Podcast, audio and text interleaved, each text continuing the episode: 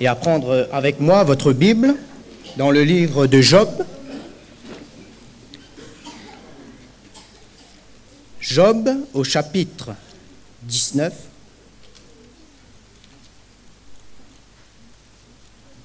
Et je lirai le verset 24 à 27. Job au chapitre 19, le verset 24 à 27.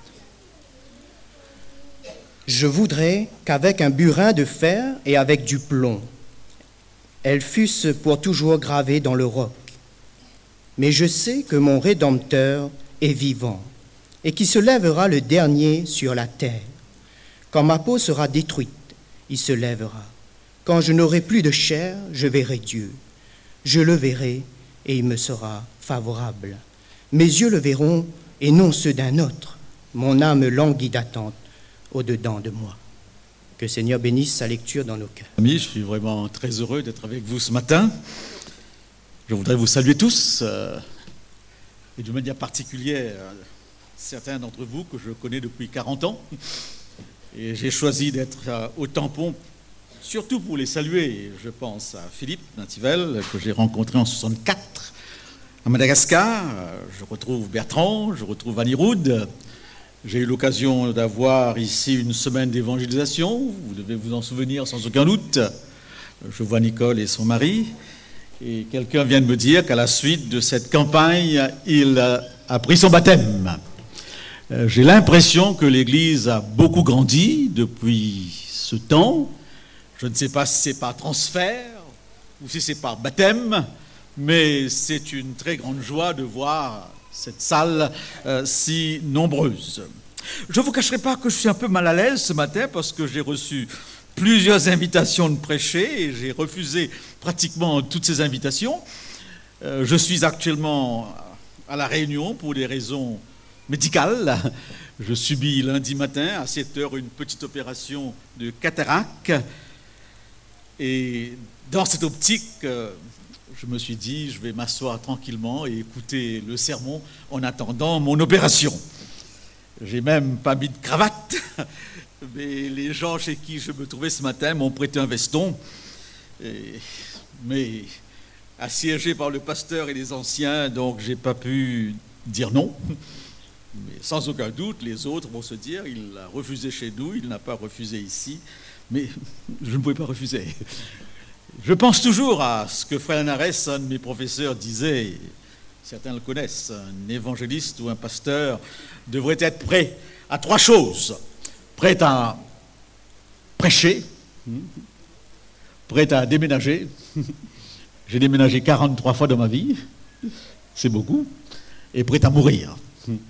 Je ne sais pas si je suis prêt à mourir, mais je voudrais, avec la grâce de Dieu ce matin, répondre à la deuxième condition, prêt à prêcher. Sur quel sujet? Euh, Vous êtes dans le cadre d'une journée de jeûne et de prière et nous commençons une série d'études sur le réveil et la réforme. Est-ce qu'il y a un sujet précis par rapport à ce thème? Je crois que toute la parole de Dieu parle de réveil et de réforme. Et j'espère de tout cœur que si toutefois ce thème de réveil de réforme vous préoccupe, que ma réflexion de ce matin apportera quelque chose. C'était un grand paquebot immense qui coulait lentement sous l'eau. Les vagues étaient très fortes. Les sauveteurs, pensant qu'il n'y avait plus personne à sauver, s'apprêtaient à partir. Je suis toujours perturbé, presque bouleversé lorsque je regarde à la télévision une opération de sauvetage, que ce soit à la suite d'une catastrophe aérienne ou d'un tremblement de terre. Et lorsque je vois partir les sauveteurs, je me dis que si certains parents sont là, ils doivent sans aucun doute vouloir dire à ces sauveteurs, cherchez encore un peu. Peut-être que sous les débris se trouve encore un vivant. Et on sait aujourd'hui que c'est tout à fait possible que des personnes meurent sans être secourus. Car on a retrouvé, par exemple, après un tremblement de terre en Iran, une femme de 70 ans complètement déshydratée, mais toujours vivante après 15 jours. On a retrouvé des enfants, des bébés vivants après deux ou trois jours. Donc lorsque les sauveteurs partent, c'est sûr et certain qu'il y a encore sous les débris quelques vivants qui vont tout simplement mourir. Alors donc les sauveteurs partaient, mais un des leurs a eu cette intuition que peut-être au fond du bateau se trouve encore un vivant. Et en effet, il a entendu un bruit. Il a collé son oreille à une des parois du bateau. Il entendait clairement un message très simple qui disait, y a-t-il encore espoir? Y a-t-il encore espoir? Vivre, c'est quoi? Espérer. Tant qu'il y a de la vie, il y a l'espoir. C'est le moteur de l'existence. Le jour où vous enlevez l'espoir, il n'y a plus de raison de vivre. Et lorsque quelqu'un se suicide, c'est qu'il a perdu tout sentiment d'espoir. Il est pratiquement incapable de s'accrocher à quoi que ce soit ou à qui que ce soit.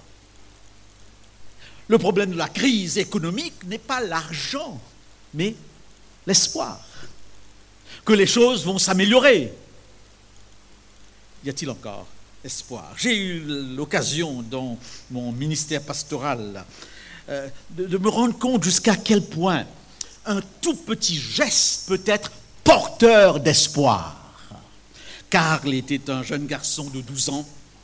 Karl, un samedi matin, dans cette église d'Oxbury, où j'étais pasteur au Canada, un samedi après-midi plutôt, avec son père, faisait du bateau sur un de ces beaux lacs canadiens, lorsque ils se rendent compte les deux que les nuages s'amoncellent, que l'orage gronde, et ils ont l'intuition que les éclairs sont terribles et que la foudre va tomber. Karl et son père ont tout juste le temps d'atteindre le rivage, mais tout juste avant, ils sont frappés tous les deux par la foudre. Le père est projeté hors du bateau, ainsi que le fils. Le père reviendra d'un coma après 3-4 jours, mais Karl ne reviendra jamais. Je me souviendrai toujours de ce matin lorsque j'arrive à l'hôpital pour rendre visite à Karl. Sa mère se précipite vers moi avec un sourire éclatant en me disant Pasteur, il va vivre. Alors je lui ai posé la question Comment le sais-tu? Et alors cette maman m'a dit tout simplement Il a bougé un petit doigt de ses pieds. Vous bougez tous les pieds. C'est un geste banal que nous faisons à longueur de journée. Mais dans cette circonstance, c'était le signe de quoi? De l'espoir. Et tous les parents, ou même les enfants qui sont en face de leurs parents ou de leurs enfants qui vont partir, guettent les petits signes d'espoir. L'espoir fait vivre. Et le Dieu que nous servons est le Dieu d'espoir. J'aurais pu vous citer plus d'un texte où il est question d'espérance. Mais je pense surtout à un verset. Y a-t-il encore espoir? Quelle aurait été la réponse de Paul à cette question? Paul dirait tout simplement, Christ en vous, l'espérance de la gloire. Christ en vous, l'espérance de la gloire. Et il ajoute, mystère pour les païens. Christ en vous, l'espérance, et cette espérance est un mystère pour les païens. Je voudrais, chers frères et sœurs, chers amis, tout simplement, à partir de l'épître aux Éphésiens, vous rappeler, me rappeler tout ce que la foi chrétienne nous, accorde. Je ne dirais pas nous promet, mais tout ce que la foi chrétienne dit que nous avons déjà. Avoir quelque chose en espérance et l'avoir déjà est une différence.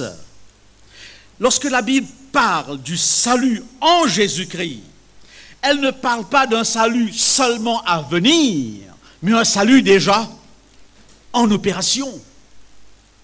Et nous pouvons tous évaluer dans quelle mesure ce salut est une réalité. Parce que lorsque nous avons quelque chose, nous le savons. Quelles sont ces choses qui nous sont promises ou ces choses qui nous sont présentées comme étant déjà existantes? Si vous ouvrez l'épître aux Éphésiens, si vous prenez un stylo, vous soulignerez les, multiples fois où, où le mot en est utilisé. En Christ, Christ en vous. Qu'est-ce que nous avons en Christ? Mais avant, je voudrais quand même ouvrir une parenthèse par rapport à ce que Paul dit, mystère pour les païens. Mystère pour les païens, c'est-à-dire euh, parole étrange pour celui qui est de l'extérieur, parole incompréhensible pour celui qui regarde de l'extérieur. En principe, le chrétien qui vit pleinement sa voie est un être paradoxal, parce qu'il est dans ce monde sans être de ce monde. Il marche sur cette terre tout en étant au ciel. Ce n'est pas facile de vivre dans deux mondes à la fois. On peut paraître, en le faisant, pour quelqu'un d'exceptionnel, comme on peut paraître aussi pour un fou. Quelles sont ces choses que nous avons en Christ? Ouvrez vos Bibles dans l'Épître aux Éphésiens au chapitre 1. Je vais vous lire une liste. Au verset 4, par exemple. En lui, nous avons été élus avant la fondation du, du monde. J'ai l'impression que nous sommes là dans le langage de l'amour. Tous les amoureux du monde entier, et même les amoureux du tampon, lorsqu'ils sont très amoureux, ils se regardent dans les yeux, ils se disent j'ai l'impression de te connaître avant même que tu sois né.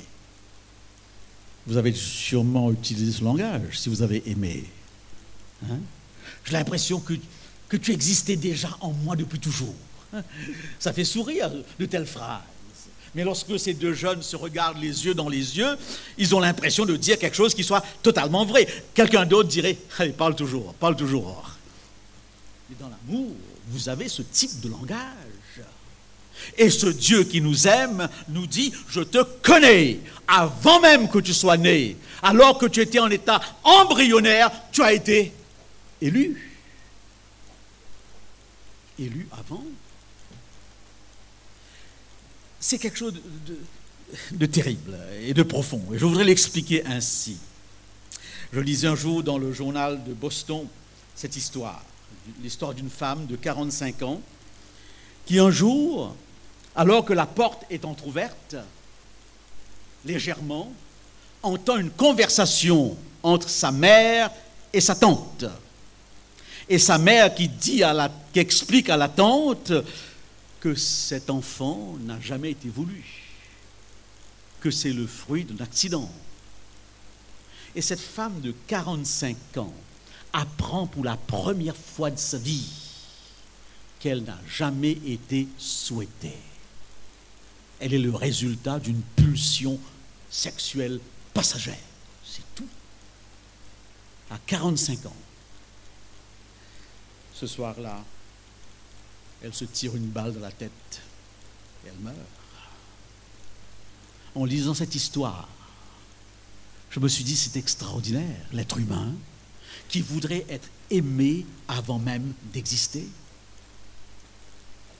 Le fait de savoir qu'elle n'avait pas été aimée, qu'elle n'avait pas été voulue, était quelque chose d'insupportable, au point qu'elle s'est suicidée. En Christ, nous avons été aimés avant même de naître. Est-ce que nous saisissons ce que cela signifie? En Christ, vous avez été élus avant même la fondation du monde. Nous étions donc en Christ déjà dans la pensée de Dieu. Paul le dira. Jérémie le dira, tu m'as choisi alors que j'étais encore un embryon. Alors que je n'étais qu'informe et vide, tu m'as appelé à ton ministère. Ce sont des paroles qui ne sont pas si simples à saisir, mais qui sont là. En Christ, vous avez été élus avant la fondation du monde. Pour être quoi? Irréprochable et saint. Le dessein de Dieu est là. Et je sais que Dieu croit que son dessein va tôt ou tard se réaliser. Parce qu'il nous appelle déjà des saints alors que nous ne le sommes pas. Écrit au sein de l'église Thessalonique, écrit au sein de l'église de la Odyssée, écrit au sein. Comment se fait-il qu'il nous appelle déjà saints alors que nous ne le sommes pas encore C'est comme les parents qui croient déjà à la venue de l'enfant alors que l'enfant est encore en train de grandir. Deuxième élément, en Christ, verset 5, nous, sommes, nous avons été prédestinés dans son amour à être des enfants d'adoption. J'aime bien préciser cela lorsque je fais des conférences. Tout le monde est enfant de Dieu par création, mais tout le monde n'est pas enfant de Dieu par rédemption. On entend cette phrase. Nous sommes tous enfants de Dieu. C'est vrai de la dans la perspective de la création. Mais dans la perspective de la rédemption, nous ne sommes pas tous enfants de Dieu. Nous le devenons. Nous le devenons. Nous étions, maintenant nous ne sommes plus. À cause du péché, et nous le devenons. Et là, l'apôtre Paul est clair, enfant d'adoption. Enfant naturel au départ, mais par rapport au péché complètement coupé, c'est nous qui l'avons choisi en Adam, et nous le devenons par choix. Et le baptême est justement l'expression de ce choix. C'est pourquoi à tous ceux qui ne sont pas baptisés ce matin, je vais le dire, c'est mon devoir de le dire, je ne peux pas ne pas le dire. Matthieu est clair, les pharisiens, en refusant de se faire baptiser, ont annuler le plan de Dieu à leur égard. C'est le texte. Dieu a un projet, Dieu a un plan qui s'appelle plan du salut. Nous sommes en mesure d'annuler ce plan. Voilà donc la liberté que Dieu nous a donnée. Une liberté telle que nous pouvons dire non, un point c'est tout, et il le respecte. C'est pourquoi nous devenons par choix le texte de ce matin, je suis à la porte et je frappe. Si, si, si tu ne veux pas, tu ne veux pas. Eh bien, enfant d'adoption, et je continue, je pourrais commenter chaque partie, mais je passerai très vite. En lui, nous sommes capables de connaître le mystère de sa volonté. En lui, nous avons été scellés par du Saint-Esprit.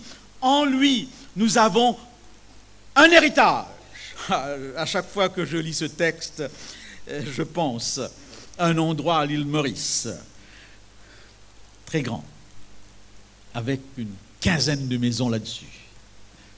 Très belle maison. Ce terrain appartenait à ma grand-mère. Je suis enfant d'adventiste. Mes grands-parents étaient les premiers adventistes de l'île Maurice. Je suis la quatrième génération. Et mes grands-parents, lorsqu'ils se sont convertis, pensant que Jésus revenait bientôt, très bientôt, ont tout vendu pour rien du tout. J'entendais Bertrand faire l'école de pas ce matin et, parler de, de, maison et se disait, parfois on se demande, est-ce qu'on doit agrandir la maison, est-ce qu'on doit l'embellir, sachant que tout va être brûlé? À quoi ça sert de créer un château si on sait que ça va partir en cendres? Et notre message est toujours bientôt. Bientôt. Et ce bientôt ne vient pas. Mais, et, je comprends que mes grands-parents, pensant que le Christ revenait, ils avaient perdu le sabbat, perdu leur place à cause du sabbat. Bon, il revient bientôt. Tout vendu. Et quand je regarde ce terrain, je me dis, j'aurais été millionnaire aujourd'hui. Millionnaire. Et j'ai une maman qui est morte il y a dix ans de cela, avant de mourir, c'était au Canada, avant de mourir, elle nous a appelés, elle a fait ses comptes, elle a dit, voilà, 100, euh, dollars canadiens pour chaque enfant, 50 dollars pour chaque belle-fille. C'est tout ce qu'il y a eu. Mon père est mort avec un sourire, enfin c'est tout. N'est-ce pas? Pas eu d'héritage.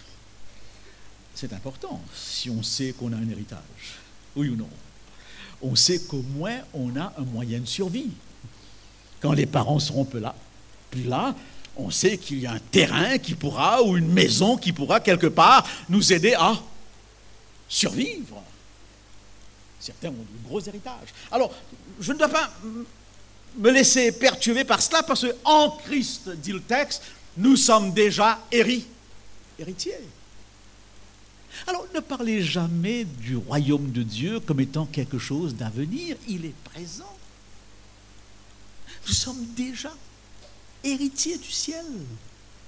C'est ce que le texte dit. Soit le texte nous dit des bêtises, soit le texte est vrai et que nous saisissons cette vérité. Vous êtes déjà C'est pourquoi le Christ disait, le royaume de Dieu n'est pas à venir, il est déjà quoi? Là. C'est pourquoi Jésus disait à Marc, Marc, si tu crois, tu ne mourras pas. Tu vivras, même étant mort. Difficile à saisir ces concepts mais nous reconnaissons toute la force que cela représente.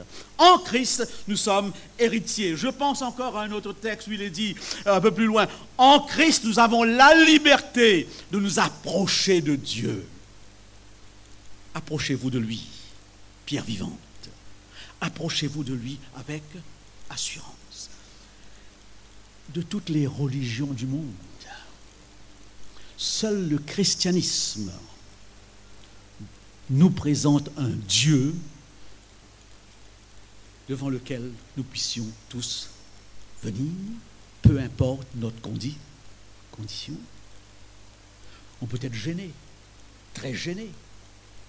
Mais la parole de Dieu nous donne cette, garantie, cette assurance, venez tel que vous êtes. J'aime McDonald's ici, pas pour ses hamburgers, pas très bon pour la santé, n'est-ce pas euh, J'aime euh, un, slogan de McDonald's. Je ne sais pas si vous l'avez ce slogan. Ce slogan ici, venez tel que vous êtes. venez tel que vous êtes. McDonald's est capable de vous satisfaire. Et à chaque fois que je vois ce slogan, venez tel que vous êtes, je pense à ce cantique qu'on a chanté plusieurs fois et qu'on chante toujours au baptême, tel que je suis, je viens à toi. Tel que je suis, je viens à toi. En Christ, vous pouvez vous approcher de Dieu. D'une manière générale, la différence fondamentale entre la religion chrétienne et les autres religions, c'est l'image de Dieu. Quelle est votre image de Dieu? Que vois-tu lorsque tu dis Dieu? Que dis-tu lorsque tu dis Dieu? Suivant cette image de Dieu, toute votre vie prendra une certaine direction. L'image est tout aujourd'hui. Essayez de vous imaginer que vous entrez chez vous ce soir, alors que vous êtes sur la route, à quelques mètres de votre maison, vous sentez qu'il y a quelqu'un derrière vous et vous posez une question. Qui est-il? Si toutefois vous avez l'impression qu'il vous veut du mal, qu'est-ce qui va se passer? L'adrénaline va fonctionner. Vous allez transpirer. Si vous êtes un peu costaud, vous allez déjà durcir le poing. Vous préparant à quoi? Un combat, si nécessaire. Si vous n'êtes pas sûr de votre capacité de défense, eh bien, vous prendrez la fuite ou vous précipiterez le pas. L'image que je me fais de quelqu'un qui me suit détermine mon comportement. L'image que je me fais de quelqu'un qui est en face de moi détermine mon attitude vis-à-vis de lui. Quelle est l'image que vous faites de Dieu? Quelle est l'image? Cette image vous permet soit de vous approcher en toute assurance, ou alors de vous approcher avec crainte, avec angoisse. C'est très important la question. Très très important et chers parents qui êtes ici ce soir, ce matin, une des plus grandes difficultés du parent chrétien, et de donner à l'enfant une juste image de Dieu. On raconte l'histoire, on raconte l'histoire d'un prêtre qui arrive dans un village. Il est professeur de catéchisme. Et pour son premier cours, il demande à ses étudiants de, de dessiner Dieu. C'est difficile de dessiner Dieu, surtout lorsqu'on ne l'a pas vu. Et les enfants dessinent Dieu. Dessinent Dieu. Et lorsque le prêtre ramasse les feuilles, il se rend compte que tous ces dessins sont horribles à voir. Un Dieu point fermé, un Dieu avec des yeux qui sortent de l'orbite, un Dieu, le, le visage rempli de haine. Et ce prêtre se dit, mais c'est bizarre. Pourquoi ces enfants dessinent Dieu ainsi Alors il a commencé à observer le village et s'est rendu compte que 90% des papas étaient des ivrognes. Chrétiens, mais ivrognes. Et ces papas, lorsqu'ils entraient chez eux le soir, qu'est-ce qu'ils faisaient Sous l'effet de l'alcool? Eh bien oui, je vois le geste que tu fais. Boum, boum, boum. Violence, parole d'horreur la mère et les enfants sont témoins. Parfois, ils sont eux-mêmes touchés mais parfois ils sont tout simplement témoins et ils grandissent. Et le soir, comme ce sont des familles chrétiennes, le soir, ils se mettent à genoux et qu'est-ce qu'ils disent? Notre Père qui est aux cieux. Ces enfants ne sont pas capables de penser abstraitement à Dieu. Ils pensent à Dieu au travers de qui? De quelqu'un Père. Et ils développent automatiquement un sentiment de quoi? Haine. Quelle image? En Christ, on peut s'approcher librement. Et vous avez des religions au monde, justement, qui ont cette image négative de Dieu. J'étais en Inde au mois de, de janvier, un, un, pèlerinage aux sources, parce que mes grands-grands-parents doivent sans aucun doute venir de ce pays. Et j'ai voulu voir de près ce pays, où j'ai grandi pendant deux ans. Mon père était pasteur à Pondichéry. Et j'étais là dans un de ces temples hindous je regardais le dieu Siva. Vous en avez beaucoup ici, parce qu'il y a beaucoup de Tamouls à La Réunion, voyez-vous. Je regardais ce dieu Siva. Et tout autour de ce dieu Siva, un homme roulait pour faire honneur à ce dieu. Il tournait autour, mais en, en se roulant. Un autre rampait. Je n'ai pas pris de photo, par respect. Et j'ai vu là ce que l'apôtre Paul a vu, une religiosité extraordinaire, mais mal placée. Ces gens le font pensant faire plaisir à qui? À Dieu. Un Dieu qui ne voit pas, qui n'entend pas. Et cette image qu'on leur a donnée de Dieu les pousse à cela. Quelle est l'image que vous avez de Dieu?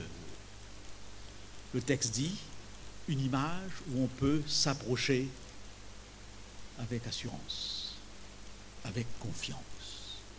Pas seulement celui qui se croit saint ou qui est déjà trop saint, mais surtout celui qui ne l'est pas.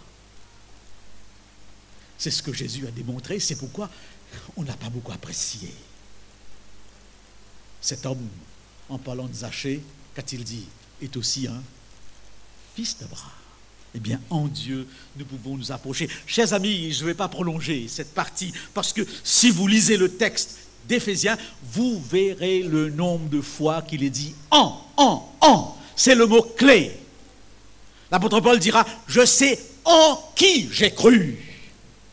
Non pas en quoi j'ai cru. En quoi c'est la religion, en quoi c'est le système, en quoi c'est la doctrine. Et on peut avoir tout cela sans avoir aucune relation avec Jésus-Christ. Vous voulez une, illustration? Vous pouvez avoir un, mari qui est un excellent cuisinier. Il y en a sûrement. Un mari qui sait très bien arranger le lit sans laisser aucun, aucun pli. Un mari qui fait très bien la vaisselle sans lécher les taches. Un mari qui nettoie la maison à la perfection. Ça existe des maris comme ça. Ils sont faits sur mesure. N'est-ce pas? Ils se sont entraînés. Voyez-vous Tout est impeccable. Mais lorsque vous êtes dans cette maison, assis dans un fauteuil, d'une manière invisible. Vous regardez l'homme et la femme, ils ne se parlent pas du tout. Pas de conversation, pas de communication. Tout marche, tout est propre, tout est clean, sauf une chose, pas de relation. Le foyer fonctionne, parce que c'est sécurisant, c'est confortable. Mais dans le fond, si on posait à la femme, qu'est-ce que tu voudrais? Qu'est-ce que tu souhaiterais? Est-ce que tu es content de ton mari? La femme répondrait, oui, je suis content, il est magnifique, mais c'est un domestique, dans le bon sens du terme, qui fait tout ce qu'il y a à faire, tous ses devoirs, sauf, on ne sort jamais, il me parle très rarement, sauf me dire bonjour, qu'est-ce que tu veux que j'achète au marché? Et si on demandait à sa femme, que souhaiterais-tu? Vous dirait peut-être, ah, j'aurais aimé que de temps en temps, il m'invite au restaurant. Et que là, autour d'un bon repas, on puisse quoi Causer. On peut avoir une religion où tous les devoirs sont respectés. La dîme, la Sainte Seine, l'école du sabbat, sans aucune relation avec qui? Avec Dieu? C'est facile. C'est ainsi qu'on a une religion, mais pas forcément la foi. Il faut distinguer les deux. On a tout. C'est pour cette raison donc que tous ces ans permettent à qui que ce soit, à n'importe qui ce matin, de déduire. Et si nous étions en, on n'aurait pas besoin de réveil ou de réforme, on est déjà réveillé et réformé. On en a besoin là. Et je sais que dans certaines églises, on vous dira, faites ceci, faites cela, faites ceci, faites cela. J'ai assisté à des réveils et des réformes où on a allumé un grand feu, à Tahiti. Et là, on est venu jeter ses CD, jeter ses télévisions, jeter ses t-shirts, jeter tout ce qui ressemblait au monde. On se purifiait devant le grand feu. Trois semaines après, tout était oublié. Nous sommes là devant quelque chose de pertinent, de très pertinent, en Christ, en Christ. Et alors, je voudrais maintenant, en terminant, tout simplement, tout simplement essayer d'illustrer cela. D'illustrer cela par deux histoires. Je vois beaucoup de jeunes, beaucoup d'enfants, j'aime bien les histoires. Une histoire qui va justement illustrer ce que je viens de vous dire. Aux États-Unis, aux États-Unis, ils ont une façon qui n'est pas du tout européenne de faire la cour. Ils disent les jeunes se disent, par exemple, un jeune homme se dit ce soir, j'ai un date. Ça n'a rien à voir avec le calendrier. Qu'est-ce que c'est qu'un date? C'est un rendez-vous avec quelqu'un chez qui on a vu des points intéressants. On a vu qu'on est. Il pourrait être le, le chum ou l'ami, ou, plus tard peut-être l'époux. Il n'y a pas d'engagement là. Alors ce date se passe dans un restaurant, bien choisi et d'une manière générale, c'est le garçon qui paye tout. Et là, on apprend à se connaître. Et il y avait une jeune fille qui aimait son professeur à la folie. Ça arrive, hein Cette jeune fille aimait son professeur à un point qu'elle voulait à tout prix avoir un date avec son professeur. Et en effet, ça a eu lieu. Et voilà que le professeur et la fille sont dans le restaurant. Le repas est servi, mais on ne doit pas seulement manger, on doit quoi? Causer. Ça, c'est le plus difficile, très souvent pour les hommes, causer. N'est-ce pas? Pour les femmes, c'est moins difficile. Hein. Voyez-vous? Eh bien, il faut maintenant causer. Et alors, cette femme se dit, cette jeune fille, qu'est-ce que je vais dire qui pourrait intéresser mon prof? Parce que c'est le prof. Il ne faut pas parler de, choses banales. Il faut quand même qu'on paraisse un peu intelligente quelque part. Hein. être Miss, ce n'est pas suffisant d'être Miss. Il faut que la Miss puisse être un peu hmm, avoir quelque chose dans la tête, n'est-ce pas? C'est ce qu'on nous dit à la télévision. On leur pose toutes sortes de questions Miss pour donner l'impression, bon, c'est pas seulement le physique qui est là. Bref, passons. Eh bien donc, et à la fin, elle a une idée, parce qu'elle est en train de lire un certain nombre de livres qu'elle n'aime pas. Elle ne supporte pas l'auteur de ces livres. Alors, elle dit à son prof, est-ce que vous avez lu ce livre? Et le prof dit, oui, je l'ai lu. Est-ce que vous avez apprécié ce livre? Ah bien sûr, je, le trouve formidable. Elle ne comprend pas. Parce que pour elle, ce livre était horrible. Les idées sont affreuses. Et là, la conversation se déroule autour des livres. Et à chaque fois, le professeur insiste, mais c'est formidable, les pensées sont extraordinaires. C'est quelqu'un qui... Euh, de grand. Et la fille ne comprend toujours pas. Comment peut-on aimer un tel livre ou de tels livres? Et à la fin, elle demande au professeur, est-ce que vous avez rencontré cet homme? Et le professeur dit, oui, je l'ai rencontré. Est-ce que vous le rencontrez souvent, tous les jours?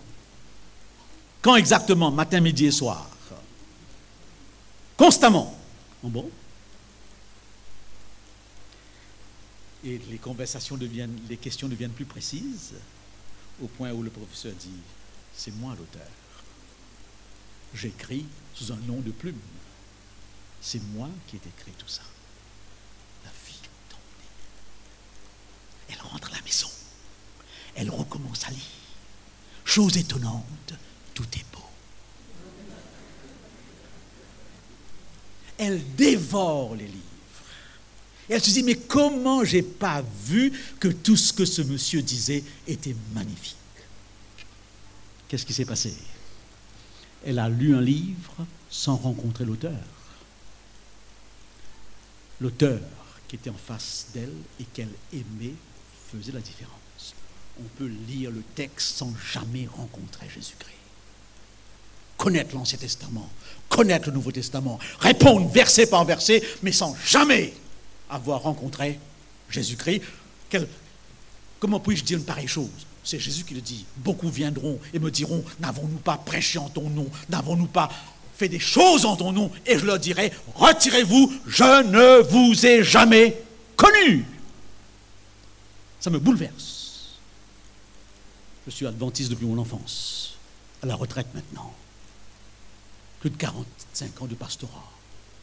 Et ça me bouleverse à l'idée qu'un jour Jésus me dise, retire-toi, je ne t'ai jamais connu.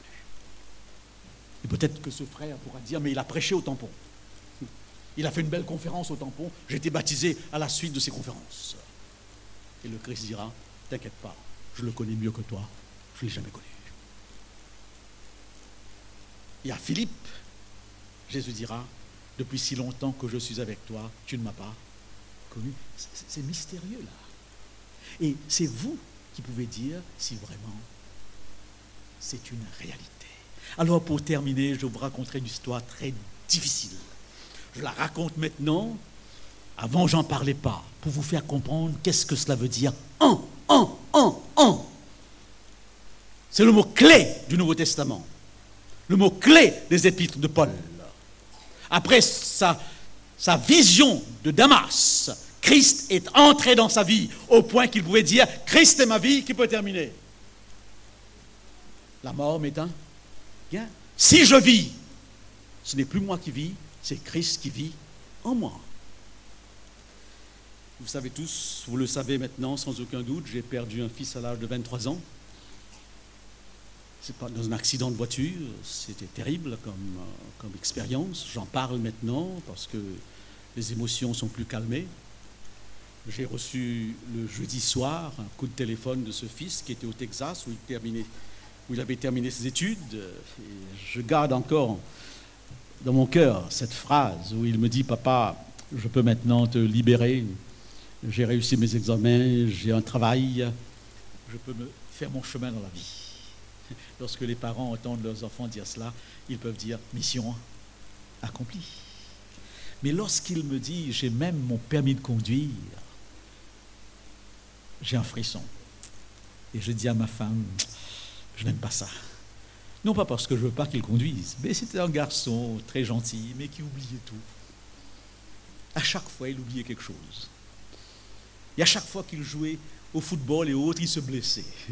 Donc j'avais toujours l'impression qu'il y a quelque chose qui va se passer. Et c'est dans ce sentiment que j'hésite par rapport à ce permis de conduire. Et en effet, le dimanche matin, j'ai un coup de téléphone de quelqu'un qui me dit Votre fils a eu un accident. Alors je lui pose la question Est-ce qu'il est blessé gravement? Et là, quelqu'un me dit Téléphonez à l'hôpital.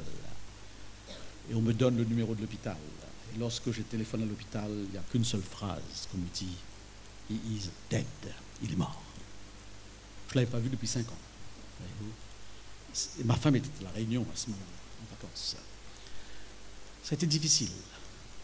Mais le plus difficile a été quand, quelques deux ou trois heures après, vers 6 heures du matin, je reçois un autre coup de téléphone. Cette fois-ci de l'association des dons d'organes. Et quelqu'un qui me dit, votre fils a eu cet accident, il n'est pas du tout aucune fracture, son sang n'a pas coulé, ça a été un choc, une collision frontale, et sous l'effet du choc, le cœur s'est arrêté. Est-ce que vous nous permettez de prendre ces organes? Ça doit se faire dans, les heures qui suivent, ne peut pas trop attendre. Alors, je suis bouleversé par cette, cette demande, et je pose la question, qu'allez-vous prendre? Et là-bas, on me dit tout ce qu'on peut. Parce que on voit bien que c'est un jeune qui, n'a pas été habitué à toutes sortes de mauvaises choses et son corps est encore tout propre. On prendra tout ce qu'on veut, tout ce qu'on peut. Je n'ai pas eu le courage de dire prenez. J'ai téléphoné à ma femme qui était quelque part à La Réunion et qui partait sur l'île Maurice. Et ensemble, on s'est dit, c'est difficile pour nous de, de, dire quoi, quoi faire. On a téléphoné à nos deux enfants qui restaient.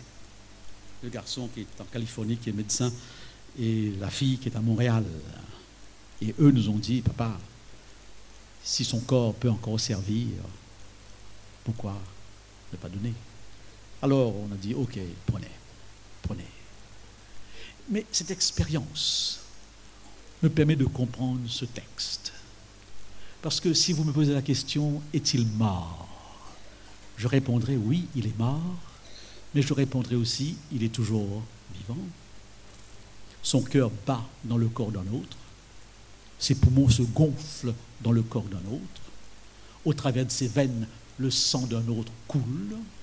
Je ne saurai jamais qui, parce qu'on garde un secret total sur les dons donnés, mais il vit, il vit au travers de plusieurs autres corps. Et ce texte et cette expérience me permet de comprendre chaque sainte scène où Jésus dit buvez ceci, mangez ceci, c'est mon corps et c'est mon sang. En d'autres mots, vous vivez en moi.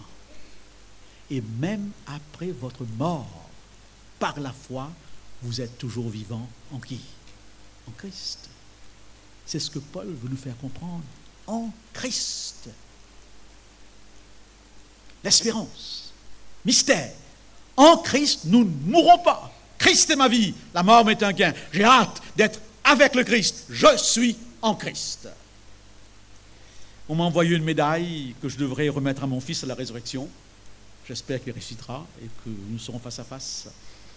Et sur cette médaille est écrite en anglais A life for the survival of someone else. Une vie pour la survie d'un autre. Un don de vie pour la survie d'un autre. Quand j'ai raconté cette histoire, très souvent les membres d'église, mais nous sommes au cœur de l'évangile. Qu'a fait Jésus? Il a donné sa vie pour chacun d'entre nous. Et il nous dit, maintenant en moi, vous vivez. Y a-t-il encore espoir? Christ en vous, l'espérance. Que Dieu bénisse.